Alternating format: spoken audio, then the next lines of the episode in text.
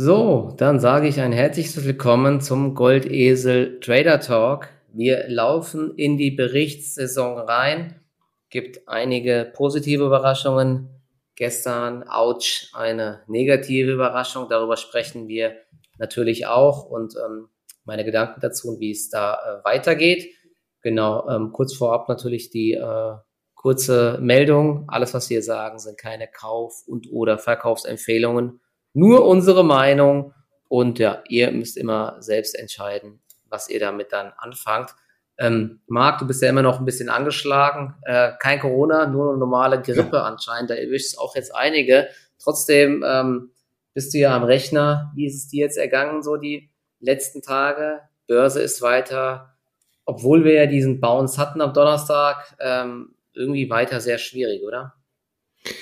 Definitiv. Ja, ich habe mich so halbwegs durchgekämpft. Zu Wochenanfang sah es noch deutlich schlechter aus, was den Gesundheitszustand betrifft. Das ist mega hartnäckig, echt. Ich bin jetzt auch wieder froh, dass Wochenende vor der Tür steht, kaum zu glauben, gell? Schon wieder eine Woche mhm. rum. Ja, die Börsenwoche war auch echt, also eine richtig unschöne Woche, muss man so mal sagen. Ja, wenn man das einordnet, letzten Donnerstag, das war wirklich mal ein Statement. Ja, es waren letztendlich ähm, eine positive Reaktion auf weiterhin schlechte Nachrichten im Sinne von eben ja, hohen, über den Erwartungen liegenden Inflationszahlen. Es war ein starker, starker Tag, ein richtig fettes Reversal kann man sagen. Aber bereits am Freitag gab es ja schon wieder die erste Ernüchterung. Die Hälfte der Bewegung wurde ja schon wieder ja, abverkauft. Dann starten wir in die neue Woche. Dann gibt es da erstmal wieder ein sattes Abgap in den Indizes von knapp zwei Prozent. Und dann am nächsten Tag haben wir schon wieder so, eine, so ein entsprechendes Gap. Ja, und was bei den Indizes zwei Prozent sind, sind dann halt bei Einzelaktien mal gerne vier bis sechs Prozent.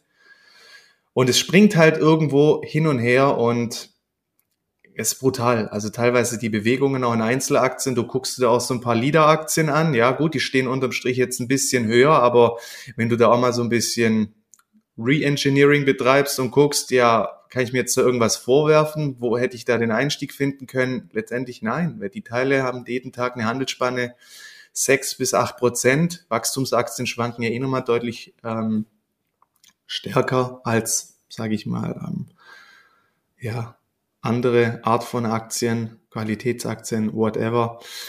Insofern ganz, ganz schwierig. Das Problem ist halt weiterhin, wir haben weiter diese Belastungsfaktoren. Wenn du dir anschaust, egal ob es die zweijährigen US-Staatsanleihen sind, die zehnjährigen oder die zwanzigjährigen, ja, die drücken einfach weiter hoch. Alle Renditeniveaus sind über vier Prozent. Ja. Und da muss man sagen, ist es eigentlich schon positiv zu werden, ja, dass die Indizes noch keine neuen Tiefs gemacht haben. Also irgendwo dieses Tief von vergangenen Donnerstag, das ist die Referenz. Klar, bis dahin ist auch noch ein bisschen Platz wenn du jetzt neue Positionen eingehst, kannst du das natürlich auch nicht direkt als Referenz hernehmen. Da hast du ja oft irgendwie einen Stop oder eine Absicherung mit zehn Prozent ähm, Abstand. Das ist halt das Problem gerade. Aber das muss man eigentlich den Märkten hier schon mal ähm, ja, positiv zuschreiben, dass trotz des weiteren starken, extrem starken Drucks von Seiten der Anleihen wir ja eigentlich so immer noch einen Großteil der Gewinne ausgehend jetzt vom Tief von Freitag halten können.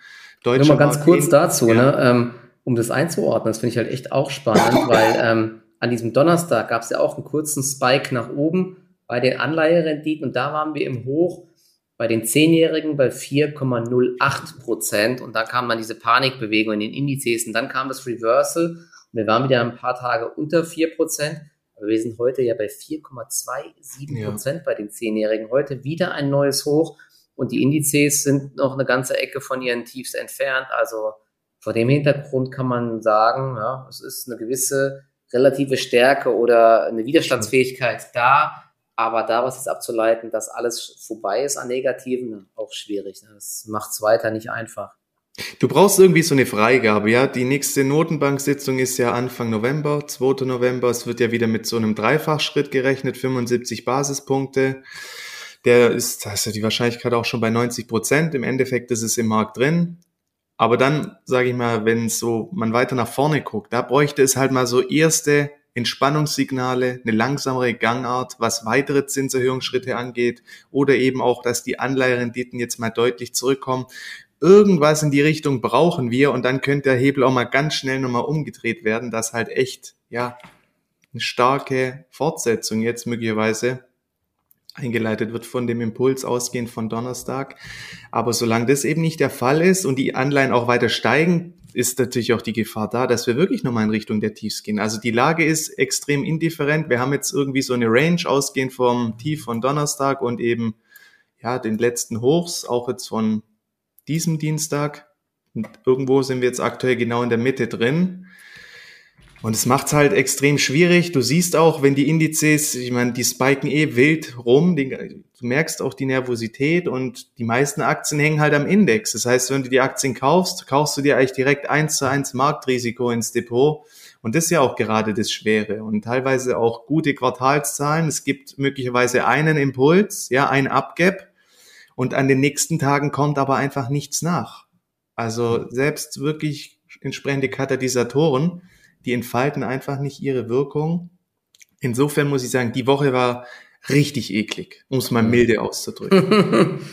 ja, bei mir war es eigentlich okay, bis auf gestern jetzt ähm, mit der Geschichte ähm, Snap. Da können wir gleich drauf eingehen. Ich will ganz mhm. kurz nochmal auf einige wichtige Marken ähm, in den Indizes schauen. Ich hatte gestern einen kleinen Talk mit dem Jörg Scherer, technischer Analyst von der HSBC. Und der hat äh, ja da so längere, längerfristigen Blick drauf. Der DAX ist ja im Endeffekt seit dem Jahresanfang im Abwärtstrend und er hat auch gesagt, äh, diese Bewegung am Donnerstag, die war schon sehr markant und ähm, hat das Potenzial, eine deutliche Bärenmarkt-Rallye auszulösen, solange, und das ist halt diese Marke, wir nicht wieder unter die 12.400er Marke im DAX rutschen. Dort ähm, sollte man zumindest über Verlustbegrenzungen nachdenken und auch ganz interessant, ähm, er liefert eben auch diesen technischen Research für große ähm, Fonds und so weiter, die dann auf dieses Research von der HSBC zugreifen. Also es ist nicht so, dass das dann nur Kleinanleger das Handtuch werfen, sondern auch ähm, sich äh, große Vermögensverwalter dann gegebenenfalls absichern oder Cash aufbauen oder mit Shorts absichern oder weiß Gott was. Also diese Marke sollte man auf jeden Fall mal im Blick behalten und die, auf der Long-Seite ähm, ist der Widerstand bei 13.400 Punkten. Also bis dahin könnte die Bärenmarkt-Rallye im DAX zumindest gehen. Und dann wären wir an dem Abwärtstrend seit Jahresanfang. Also diese Marken kann man sich vielleicht mal mit so einem kleinen Alarm ähm, irgendwie äh, in seiner Software hinterlegen. Unter 12.4, wenn wir da drunter nachhaltig fallen, dann gegebenenfalls noch mehr Cash aufbauen im Trading Depot. Und im Bereich 13.400 ist eben so die Frage, ist das nur eine Bärenmarkt-Rallye, wir kippen wieder nach unten, falls wir überhaupt dorthin kommen, oder ähm, durchbrechen wir jetzt sogar die Abwärtstrends? Das ist ähm, für den DAX so das große Bild. Und im Nasdaq, jetzt muss ich gerade nochmal schauen, da hat er, glaube ich, da war 12.200 so eine Marke. Erst dann würde im Nasdaq der Abwärtstrend gebrochen. Also das wird ziemlich äh, schwer, aber auch dort, äh, wir haben es gesehen, eine Bärenmarkt-Rallye ist möglich, aber ja, der tut sich sehr, sehr schwer mit den Tesla-Zahlen jetzt auch zuletzt. Jetzt belastet Snap so ein bisschen ähm, und eben auch die ganze Peer Group. Da ist jetzt erstmal wieder der Kampf um die 11.000er Marke angesagt. Wir sind jetzt sogar wieder knapp drunter. Das ist so eine markante Zone und im S&P 500 sind es ja die 3.600 Punkte. Wenn die nachhaltig nach unten äh, durchbrochen werden, dann kann es eben nochmal eine Etage tiefer gehen. So viel so ein bisschen zum äh, großen Bild. Ähm, sollte man nicht blind folgen, aber ähm, so ein bisschen das im Auge zu haben und zu beobachten, was an diesen Marken passiert, kann, denke ich, schon Sinn machen. Genau. Okay, und wir können ja jetzt mal ganz kurz ähm, auf die Snap-Zahlen gehen. Und ich hatte ja gestern dann einen Teil noch verkauft, ähm, habe aber ein bisschen was mit in die Zahlen reingenommen. Ich will mal kurz erklären, was so meine Gedanken dabei waren. Zum einen, ähm, ganz wichtig ist ja auch immer Thema Money Management, der Blick aufs Gesamtdepot. Dort hatte ich insgesamt, ich glaube, drei Viertel Cash oder so. Das heißt, ich hatte eh nur wenige Positionen und ähm, habe deswegen äh, gesagt, okay, man könnte hier was riskieren und die weitere, ähm, die weiteren Gedanken waren, dass die die Zahlen, die kamen, bis jetzt eigentlich recht gut aufgenommen wurden und es bisher keine großen Drawdowns gab und es teilweise sogar positive Reaktionen gab, auch wenn es so ein paar Haare in der Suppe gab. Deswegen war die Idee, dass bei Snap natürlich die, äh, das Werbegeschäft und so weiter alles leidet, aber äh, mit etwas Glück, das eben doch schon eingepreist ist, weil die Aktie eben schon 85 Prozent gefallen war, Dagegen gesprochen hat so ein bisschen, dass die Erholung bei Snap sehr, sehr gering ausgefallen ist von den Tiefs und auch noch deutlich schwächer zum Beispiel war als bei Netflix. Deswegen hatte ich auch überlegt, ob ich doch ganz verkaufe, hat es aber jetzt riskiert und ja, es waren gestern dann, es gab, gab kurz einen Spike nach oben am Anfang, ich weiß nicht, wer das gesehen hat, auf plus 12 Prozent, aber dann ging es relativ schnell wieder auf minus 15 Prozent und ähm, nach dem Conference Call dann am Ende minus 27 Prozent. Ja. Mein Worst-Case-Szenario waren minus 30, ja. und ähm, das ist dann fast eingetreten. Ähm, was aber wirklich ganz wichtig ist, Thema Gewichtung bei solchen Aktien. Bei mir war das jetzt bei Snap, glaube ich, äh, 4, 5 Prozent oder so. Und ähm, wenn dann die Aktie eben selbst 10, 20 Prozent fällt, hat es auf das Gesamtdepot eben äh, keine allzu großen Auswirkungen. Bei mir sind es jetzt im US Trading Depot, glaube ich, 1,8 Prozent, weil auch noch eine The Trade Desk mit abverkauft wird. Das ist natürlich jetzt eine Spekulation. Wenn Snap positiv überrascht, dann treibt es eben auch The Trade Desk unter anderem mit nach oben, auch Pinterest. Und ähm, so treibt natürlich jetzt in Sippenhaft alle Aktien mit nach unten. Aber dadurch, dass ich insgesamt viel Cash habe, ist das jetzt auch zu verkraften. Trotzdem ja, ich habe einfach keine Glück bei Zahlen. Äh, ist natürlich ein bisschen schade, dass diese Spekulation nicht aufgegangen ist. Bei Netflix wäre es aufgegangen. Da hatte ich ja auch gesagt, ich rechne eher mit einer positiven Überraschung. Da hatte ich die Aktie aber nicht im Depot und hier ist es nicht aufgegangen. Und wenn man sich mal ganz kurz die Zahlen anschaut, ähm, das Umsatzwachstum war das niedrigste ähm, überhaupt, so wie ich das ähm, jetzt mitbekommen habe, was aber jetzt auch keine große Verwunderung auslösen sollte, weil der Werbemarkt eben massiv unter Druck ist und es krassen Gegenwind gibt. Das wurde ja auch ganz oft schon gesagt. 1,128 Milliarden Umsatz im dritten Quartal, 6% Wachstum year over year. Und ähm, was sie halt nicht gut machen, im Gegensatz zu Meta, der durchschnittliche Umsatz pro Nutzer 3,11 Dollar das waren äh, im dritten Quartal 2021 noch 3,49 Dollar. Und dementsprechend ist das Umsatzwachstum halt auch sehr, sehr niedrig. Und das, obwohl die Story, und das ist halt das Interessante, zumindest vielleicht mittel- oder langfristig, eigentlich weiter intakt ist. Sie gewinnen massig, massig neue Nutzer im Gegensatz zu Meta. 19% Wachstum year over year bei den täglich aktiven Nutzern auf 363 Millionen. Also das ist äh, schon eine richtig starke Zahl und ähm, die haben sie sogar erreicht in allen Bereichen auf der Welt, also in Nordamerika, in Europa und auch im Rest der Welt. Ja. Und da haben sie einige Features wie Spotlight, das ist um 55 Prozent ähm, gewachsen und mit äh, ihren Shows, die sie da haben, sind sie um 40 Prozent gewachsen. Sie äh, sind ja sehr aktiv im Bereich äh, Argumented Reality. Das ist meiner Meinung nach auch ein ein Konzern, der das eher schafft als eine Meta, da die äh, Nutzer mit zu fesseln. Aber wie gesagt, kurzfristig ist das alles äh, nicht mehr so relevant. Hier werden so, wird auch noch einiges an ähm, Partnerschaften genannt, unter anderem mit Walmart haben sie was gemacht, mit American Eagle, mit dem ähm, Möbelhersteller Skater, kenne ich nicht mal, keine Ahnung. Kann man äh, die Google Lens irgendwie mit benutzen, um Outdoor-Gartenmöbel in äh, Argumented Reality zu sehen, solche Späßchen, die machen da schon sehr viel. Und sie haben ja auch noch ihr ähm, Snapchat Plus ähm, Abo-Modell. 1,5 Millionen Zahlen Nutzer haben sie dort.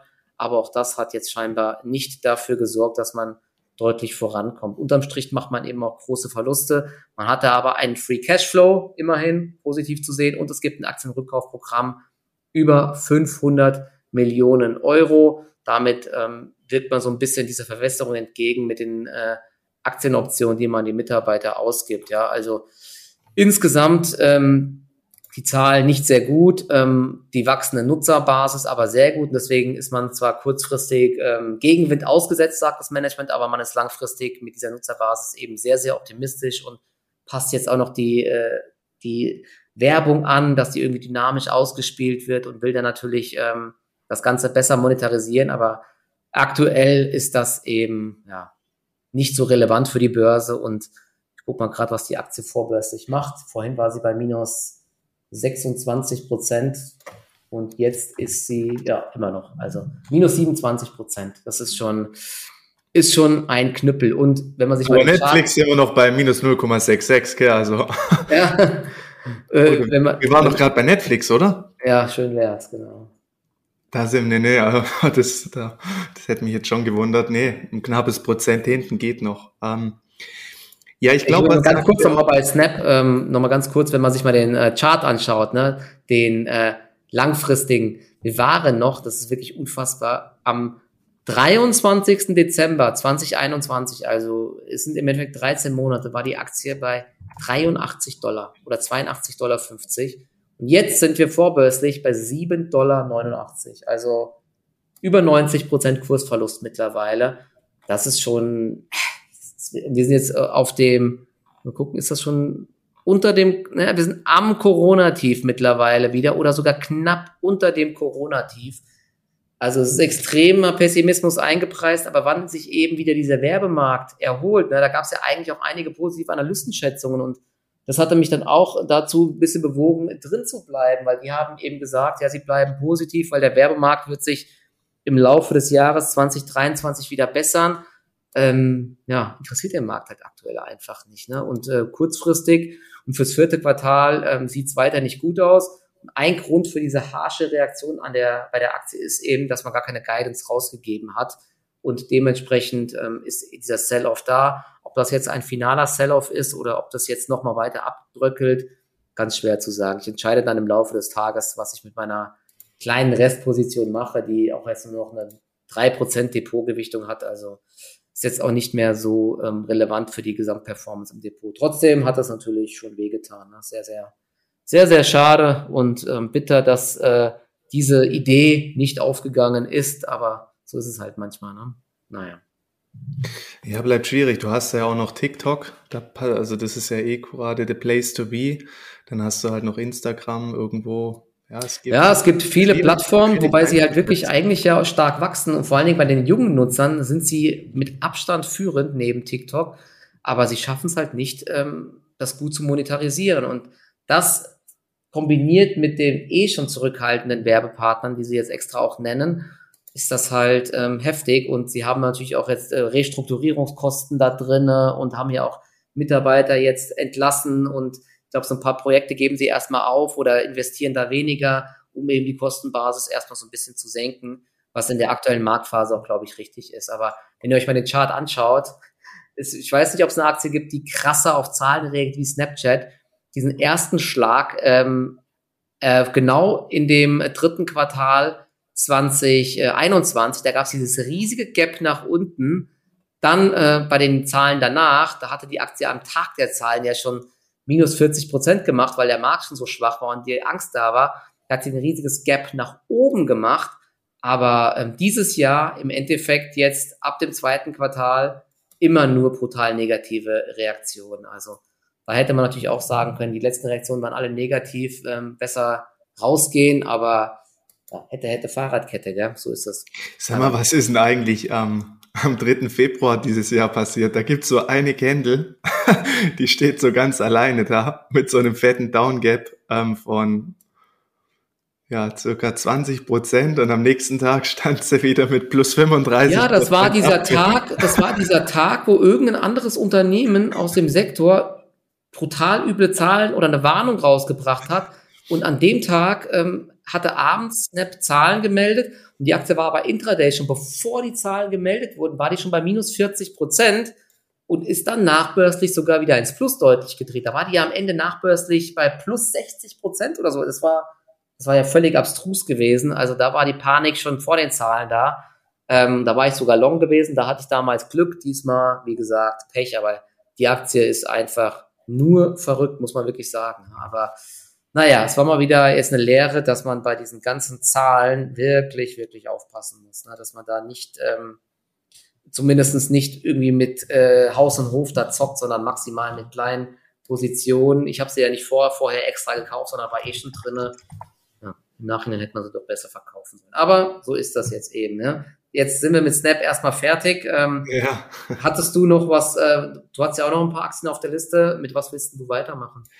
Ähm, ja, vielleicht noch ein paar Worte zu Netflix. Es ist halt auch ähm, extrem schwierig, das jetzt nach vorne zu projizieren. Die hatten ja zwei Quartale mit rückläufigen Abonnentenzahlen und das erste Mal haben sie ja jetzt wieder zulegen können um zweieinhalb Millionen. Die Frage ist halt, ist es eher ein Einmaleffekt oder kann man jetzt einfach wieder Nutzerwachstum generieren? Dann wollen sie ja das, den Launch jetzt starten mit dieser Werbe ähm, mhm. unterstützten Variante, die ja günstiger ist, wo man ja dann fünfmal pro Stunde Werbung schalten möchte. Das habe ich auch mal gespannt, wie das, wie man das so selber auch annimmt, wie das auf einen wirkt. Ja, mhm. wenn da jetzt auf einmal Werbung kommt, wie lang wird das Ganze sein?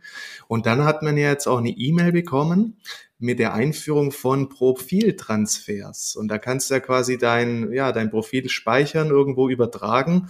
Und möglicherweise ist das ja dann auch schon eine Vorstufe, dass man diese Account, das Account-Sharing nicht mehr betreiben kann. Ja. Und da ist ja auch die Frage, wie wirkt sich das auf das Nutzerverhalten aus? Sind die Leute irgendwie doch schon an Netflix gebunden und sagen, ja, nee, ich zahle das weiterhin oder, also wenn ich natürlich den Account dann nicht mehr irgendwie durch vier teilen muss oder durch zwei oder kann, oder setze ich dann halt in der jetzigen Phase den Rotstift an? Also das mhm. sind halt echt viele Unbekannte, die es auch extrem schwer machen, mit dem Zahlenwerk jetzt irgendwie das Ganze, ja, weiter zu projizieren. Aktie hat ja auch dieses Upgap gemacht, das kam nicht wirklich was nach.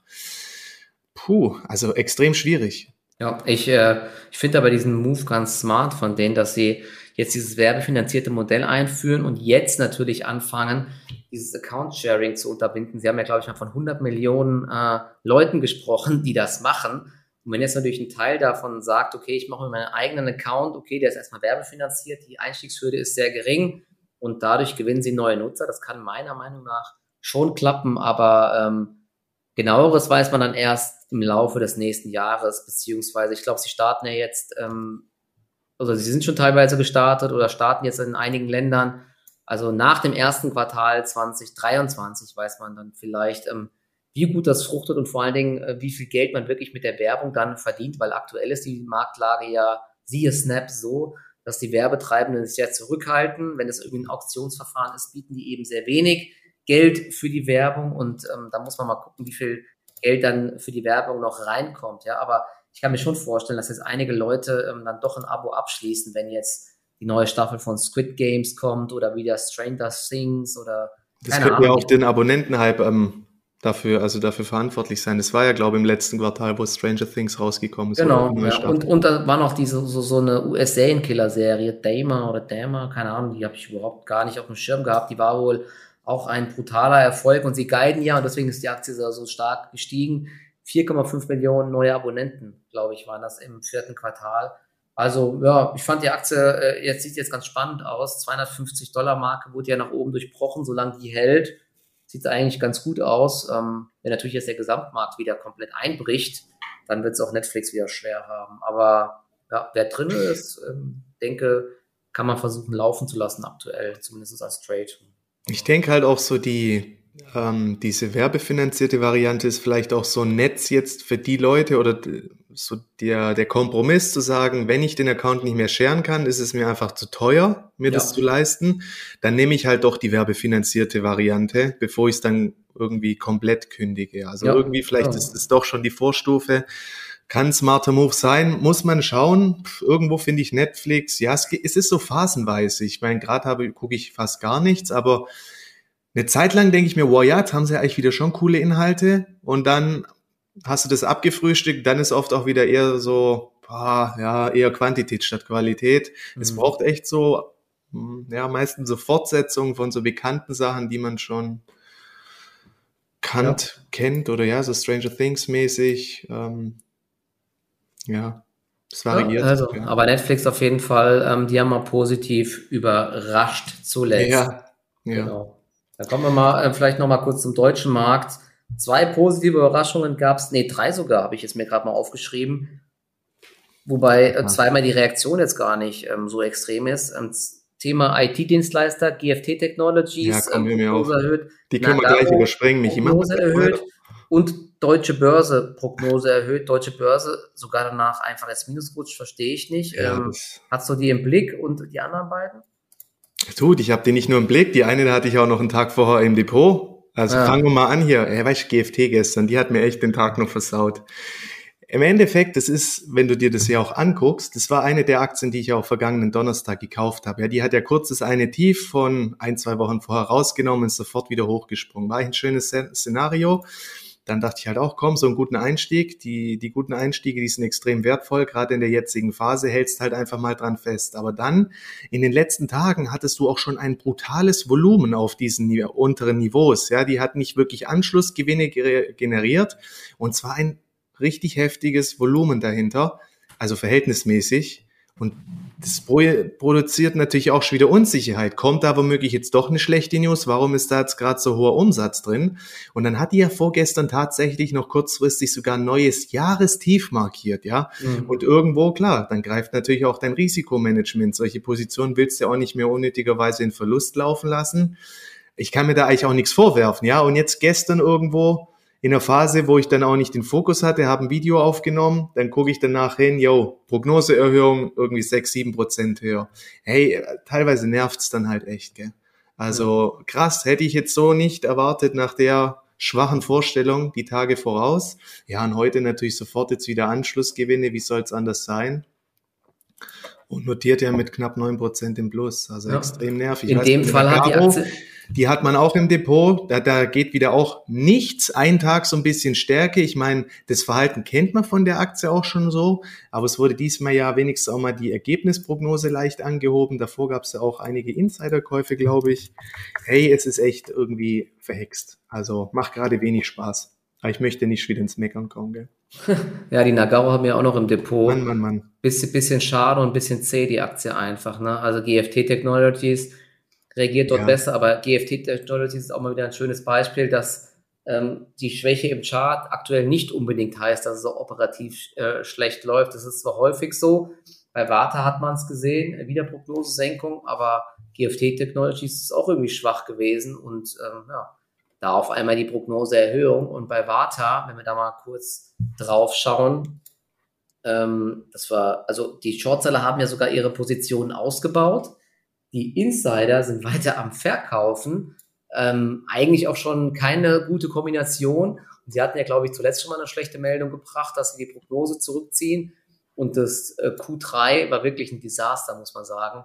Also ein massiver Umsatzrückgang, nur noch 194 Millionen, ähm, 14 Prozent weniger. Und ähm, in Q1 bis Q3 hat man jetzt auch insgesamt schon minus 8 Prozent.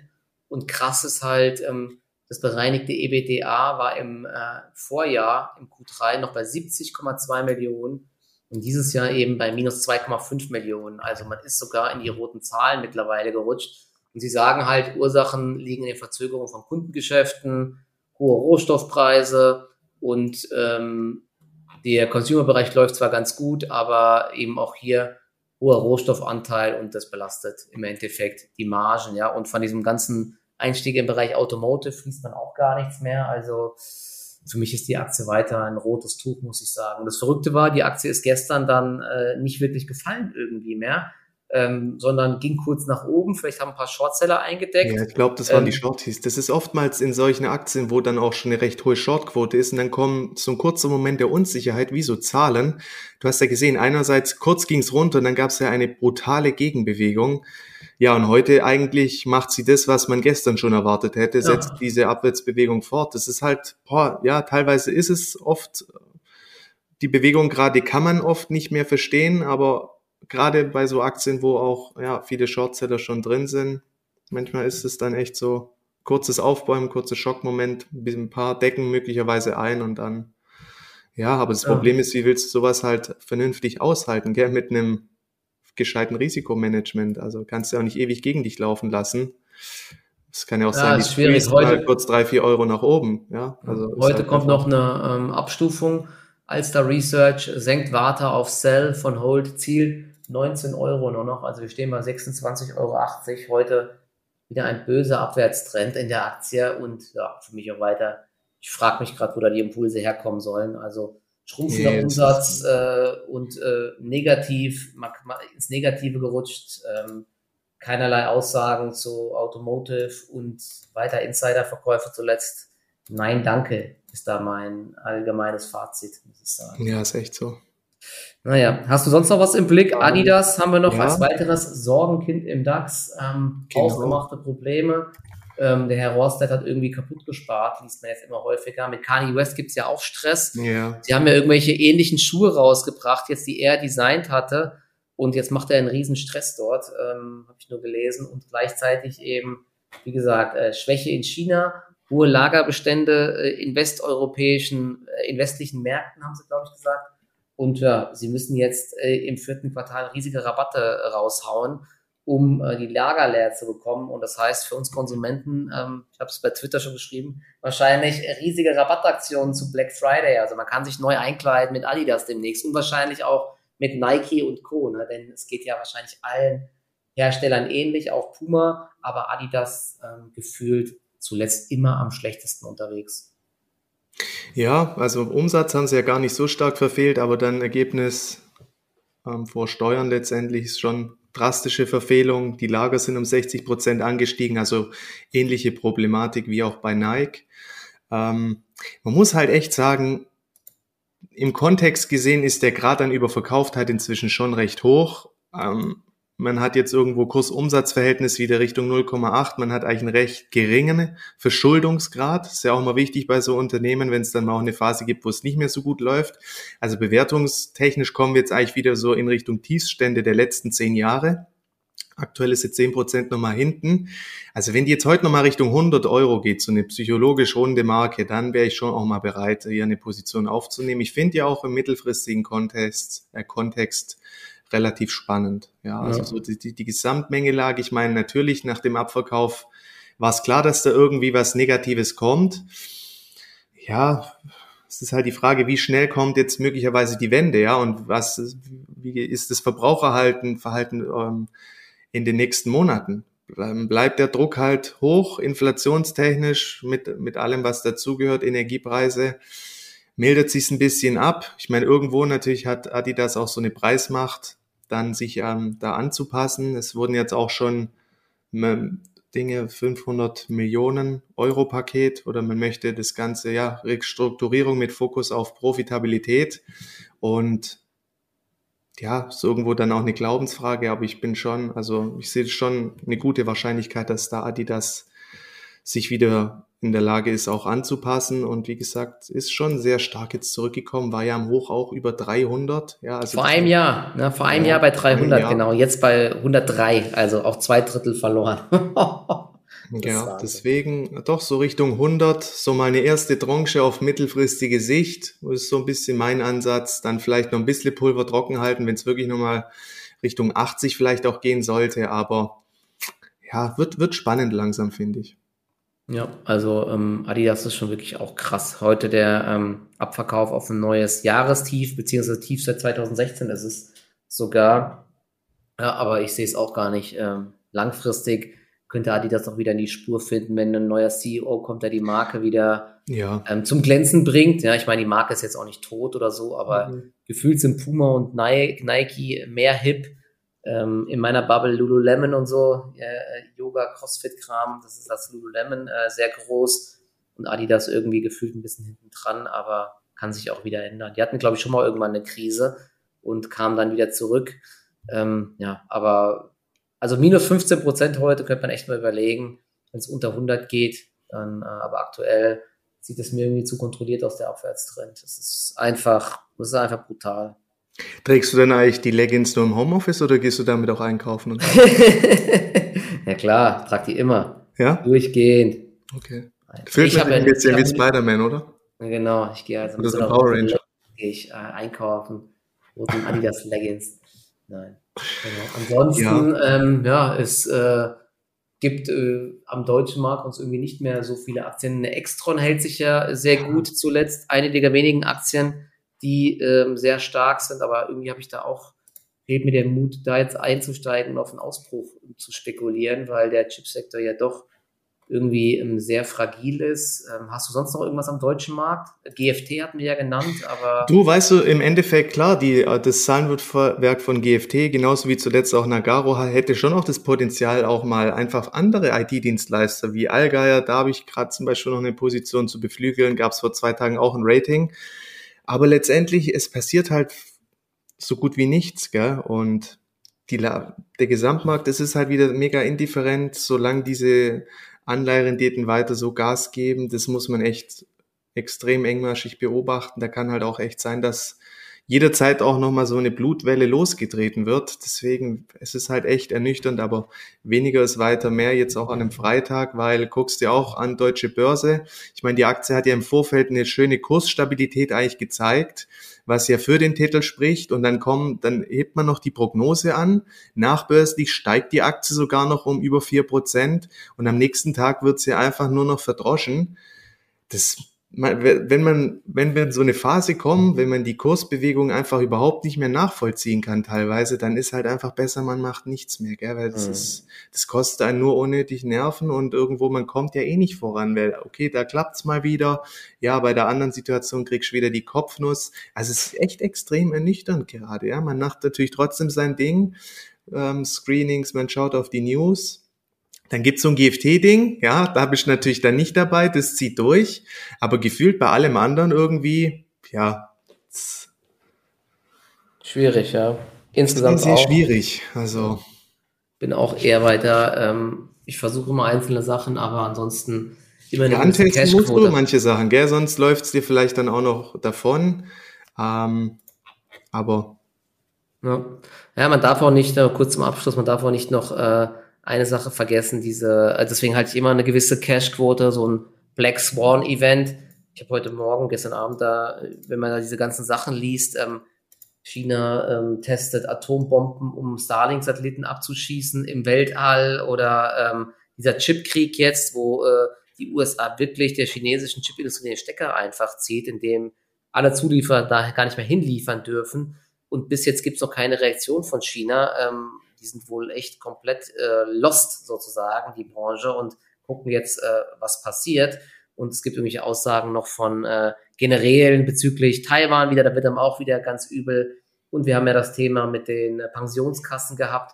Da gab es ja auch Aussagen von Ray Dalio, dass wenn ein, eine so eine Sache passiert, dann gibt es meistens noch mehrere. Also da sind noch so ein paar Dinge, wo ich sage, insgesamt eine gewisse Cashquote halte ich, falls über Nacht irgendwas passiert trotzdem probiere ich trotzdem mal wieder ein paar Trades und äh, falls jetzt der Drawdown dann zu groß wird, dann muss man halt doch erstmal wieder abwarten. Ne? Das mit Snap war natürlich jetzt heute so ein kleiner äh, Schuss von Bug, sage ich mal, auch wenn die äh, Auswirkungen jetzt aufs gesamte begrenzt sind, aber ja, es nervt halt trotzdem, ne? dass man dann da wieder jetzt ähm, Verluste aufholen muss und dementsprechend ähm, ja, bleibe ich auch insgesamt eher vorsichtig und äh, warte mal ab, jetzt wie die Zahlen dann noch äh, werden. Ne? Aber es kann mir gut vorstellen, dass es auch wieder viele positive Reaktionen gibt auf einige Quartalszahlen, weil eben auch viel Negatives eingepreist ist. Aber siehe Snap, es kann trotzdem auch noch mal weiter nach unten gehen, auch wenn wir schon 85 Prozent gefallen sind. Das sollte man auch berücksichtigen. Ich denke auch, Cash in der Hinterhand ist aktuell einfach Pflicht. Du weißt nicht, was noch irgendwo kommt.